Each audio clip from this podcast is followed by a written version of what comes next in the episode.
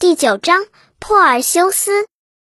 珀尔修斯是宙斯的儿子，出生后，他的外祖父阿克里西俄斯及亚各斯国王将珀尔修斯和他的母亲达那厄装在一只箱子里，投入大海。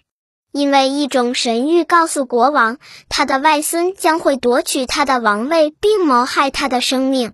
宙斯保佑着在大海中漂流的母子，引导这只箱子穿过风浪，最后箱子一直飘到色里福斯岛，靠近了海岸。岛上有两位兄弟，迪克迪斯和波吕德克推斯，他们统治着色里福斯岛。迪克迪斯正在海边捕鱼，他看到水里飘来一只木箱，就连忙把它拉上海岸。回到家中，兄弟二人对遭遗弃的落难人十分同情，便收留了他们。波吕德克推斯娶达那厄为妻，并细心地抚育珀尔修斯。珀尔修斯长大成人后，他的继父波吕德克特斯劝他外出去冒险，并希望他能够建功立业。勇敢的小伙子雄心勃勃，决心砍下女妖莫杜萨那颗丑恶的脑袋，把它带到色里福斯，交给国王。珀尔修斯整理完行装就上路了。诸神引导他一直来到了远方，那是可怕的众怪之父福尔库斯居住的地方。珀尔修斯在那里遇到了福尔库斯的三个女儿格赖埃。他们生下来就是满头白发，三个人只有一只眼睛、一颗牙齿，彼此轮流使用。珀尔修斯夺走了他们的牙齿和眼睛，他们要求归还他们这些不可缺少的东西。他提出一个条件，要他们指明到仙女那去的道路。这些仙女都会魔法，有几样宝物：一双飞鞋，一只神带，一顶狗皮盔。无论谁有了这些东西，就可以随心所欲的自由飞翔，看到愿意看到的人，而别人却看不见他。福尔库斯的女儿们给珀尔修斯指路，并且讨回了自己的眼睛和牙齿。到了仙女那里，珀尔修斯得到了三件宝贝：他背上神带，穿上飞鞋，戴上狗皮盔。此外，他又从赫尔墨斯那里得到一副青铜盾。他用这些神物把自己武装起来，向大海那边飞了过去。那里住着福尔库斯的另外三位女儿及戈尔公。在三个女儿中，小女儿莫杜萨是凡胎，珀尔修斯就是奉命来取她的脑袋的。珀尔修斯发现戈尔公们正睡觉。他们的头上布满了鳞甲，没有头发，头上盘着一条条毒蛇。他们长着公猪的獠牙，他们有双铁手，还有金翅膀。任何人看到他们都会立即变成石头。珀尔修斯知道这个秘密。他背过脸去，不看熟睡中的女人，然后用光亮的盾牌做镜子，清楚地看出他们的三个头像，并认出了谁是莫杜萨。雅典娜又指点他怎样动手，所以他顺利地割下了女妖的头。珀尔修斯还没有收起刀，突然从女妖身躯里跳出一匹双翼的飞马珀加索斯，后面又紧跟着一位巨人克律萨俄尔，他们都是波塞冬的后代。珀尔修斯小心地把莫杜萨的头颅塞在背上的神袋里，离开了那里。这时候，莫杜萨的姐姐们从床上坐了起来。他们看见了被杀死的妹妹的尸体，便立刻展开翅膀，飞到空中追赶凶手。可是珀尔修斯带着仙女的狗皮盔，躲过了跟踪和追捕。不过他在空中也遇到了狂风袭击，被吹得左右摇晃。当他摇摆着经过利比亚沙漠时，从莫杜萨的脑袋上滴下的点点鲜血，一直落到地上，变成了各种颜色的毒蛇。世界上许多地方从此以后就有了危险的蛇类。珀尔修斯继续向西飞行，最后在国王阿特拉斯的国土上降落下来，想休息一会儿。这里有一片丛林，树上结着金果，旁边守卫着一条巨龙。珀尔修斯请求让他在这儿住一夜，但没有得到允许，因为阿特拉斯担心他的金果被盗，所以狠心的把珀尔修斯逐出了宫殿。珀尔修斯十分愤怒，当场从神袋中掏出莫杜萨的头颅，自己却背过身子，把头颅向国王递了过去。国王身材高大，如同一位巨人。他看到莫杜萨的头后，立即变作一块巨石，简直像一座大山。他的胡须和头发变成了广阔的森林，肩膀、手臂和大腿变成了山脊，头颅变成高高的山峰。珀尔修斯重新系上飞鞋，戴上头盔，背上神袋，飞上高空。他一路飞行，来到埃塞俄比亚的海岸边，这是国王克弗斯治理的地方。珀尔修斯看到耸立在大海之中的山岩上捆绑着一个年轻的姑娘，海风吹乱了她的头发，姑娘泪流不止。珀尔修斯为她的年轻美貌所动心，便跟她打起招呼：“你为什么捆绑在这里？你叫什么名字？家住哪里？”姑娘反背着双手，起初沉默不语，害怕同一个陌生人说话。假如她能动弹，真想用双手蒙住脸。为了不使陌生人造成错觉，以为他真的做了什么见不得人的事，所以他噙着眼泪回答说：“我叫安德洛莫达，是埃塞俄比亚国王克弗斯的女儿。我的母亲曾吹嘘说我比海神涅柔斯的女儿及海洋的女仙们更漂亮。海洋女仙们十分愤怒。”她们共有姐妹五十人，一起请海神发大水，淹没了整个国家。海神还派了一个妖怪，吞没了路上的一切。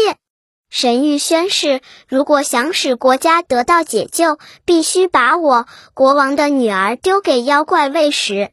国民顿时闹得沸沸扬扬，纷纷要求我的父亲献出女儿，拯救全国。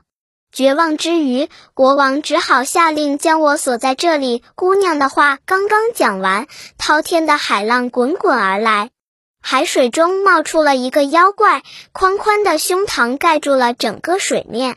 姑娘一见，吓得发出一声尖叫，她的父母亲也赶紧走来。他们看到女儿大祸临头，万分绝望，母亲因内疚流露出痛苦的神情。他们紧紧地抱着捆绑着的女儿，却无能为力，救不了女儿。这时，珀尔修斯说：“你们要哭，将来有的是时间。眼下，当务之急是救人。我叫珀尔修斯，是宙斯和达那厄的儿子。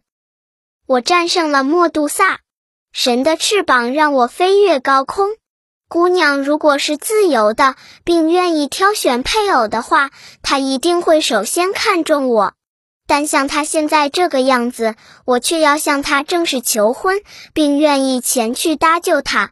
你们愿意接受我的条件吗？父母庆幸遇到了救星，连连点头，不仅答应把女儿许配给他，还答应把王国送给他作为嫁妆。说话间，妖怪已经游了过来，只有一箭之地了。年轻人见状，便用脚往上一蹬，腾空而起。妖怪看到他在海面上投下的身影，便狂怒地向影子追去，像是意识到有人要抢走他的猎物似的。珀尔修斯犹如一只矫健的雄鹰，从空中猛扑下来。他用杀死莫杜萨的利剑狠狠地刺进妖怪的背部，只有剑柄露在外面。他把剑拔出来，妖怪疼得窜到空中，然后又沉入水底，疯狂地挣扎着。珀尔修斯一再朝他身上刺杀，直到他的口中涌出了黑血。这时，他的翅膀也沾湿了，他不敢在空中久留。恰好水面上露出一块礁石，他便扇动翅膀，轻轻地落在岩壁上，然后又用剑在妖怪的肚子里搅动了三四次。海浪飘走了他的尸体，不久他就从海面消失了。珀尔修斯飞到岸边，登上山顶，解开姑娘的锁链，把她交给不幸的父母亲。他受到隆重的款待，成了宫廷里的贵客家婿。正当婚礼在欢乐的举行时，王宫的前厅里突然骚动起来，并传来一声沉闷的吼声。原来，国王克弗斯的弟弟菲纽斯带了一批武士闯了进来。他从前曾经追求过安德洛莫达，在他危难时却舍弃了他。现在他来重申自己的要求。菲纽斯挥舞着长矛闯进婚礼大厅，并朝着惊讶的珀尔修斯大声叫喊：“我在这里！你抢走了我的未婚妻，我要报仇！无论你的宝物或者你的父亲宙斯都无法保护你。”说着，他摆开架势，准备把长矛扔过来。科弗斯从席间站起来：“你疯了！”他呵斥道：“不是珀尔修斯抢去了你的未婚妻。”当我们被迫牺牲他时，你看着他被绑在那里，你为什么不亲自去救他，却袖手旁观呢？菲纽斯回答不出，他死死盯住他的兄弟和情敌，好像在思考先从哪一个下手。终于，他在疯狂中用尽全力朝珀尔修斯掷出他的矛，可是他的眼力不好，长矛一下子扎进垫子里。珀尔修斯乘机跳了起来，朝门口投出他的标枪，标枪直朝菲纽斯飞去。要不是菲纽斯蹦跳到祭坛后面，标枪肯定会穿透他的胸脯。虽然菲纽斯躲过了，但他的一名随从却被刺中了前额。这下武士们全拥了上来，和参加婚礼的客人打成了一团。闯进来武士人多势胜，把珀尔修斯国王夫妇和新婚妻子团团围住，箭如飞蝗从各个方向射过来。珀尔修斯背靠一根大柱，招架敌人，奋力阻止他们前进，杀死了一个又一个进犯的敌人。后来，他看到自己单凭勇力已经不起作用，于是决定拿出最后的一招。我也是被逼得没有办法了，他说：“我只好叫过去的仇敌帮助我了，请我的朋友都转过脸去。”说完，他从神袋里取出莫杜萨的头，朝着逼近的对手伸了过去。对手正盲目的向着这里冲过来，让你的魔法去吓唬别人吧！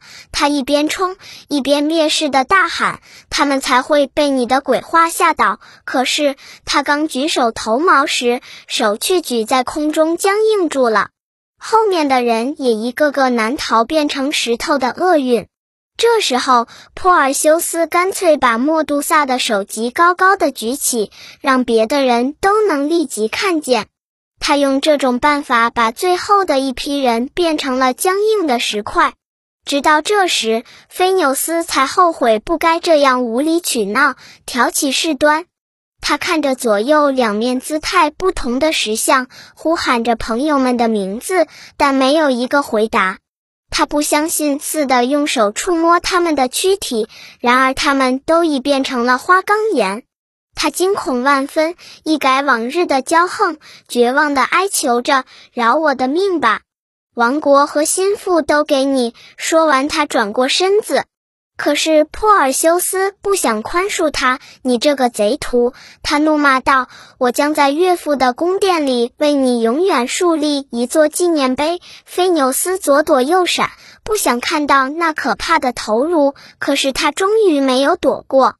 顿时，菲纽斯神色恐怖的变成了石头，站在那里，双手下垂，完全是一副卑贱的奴仆模样。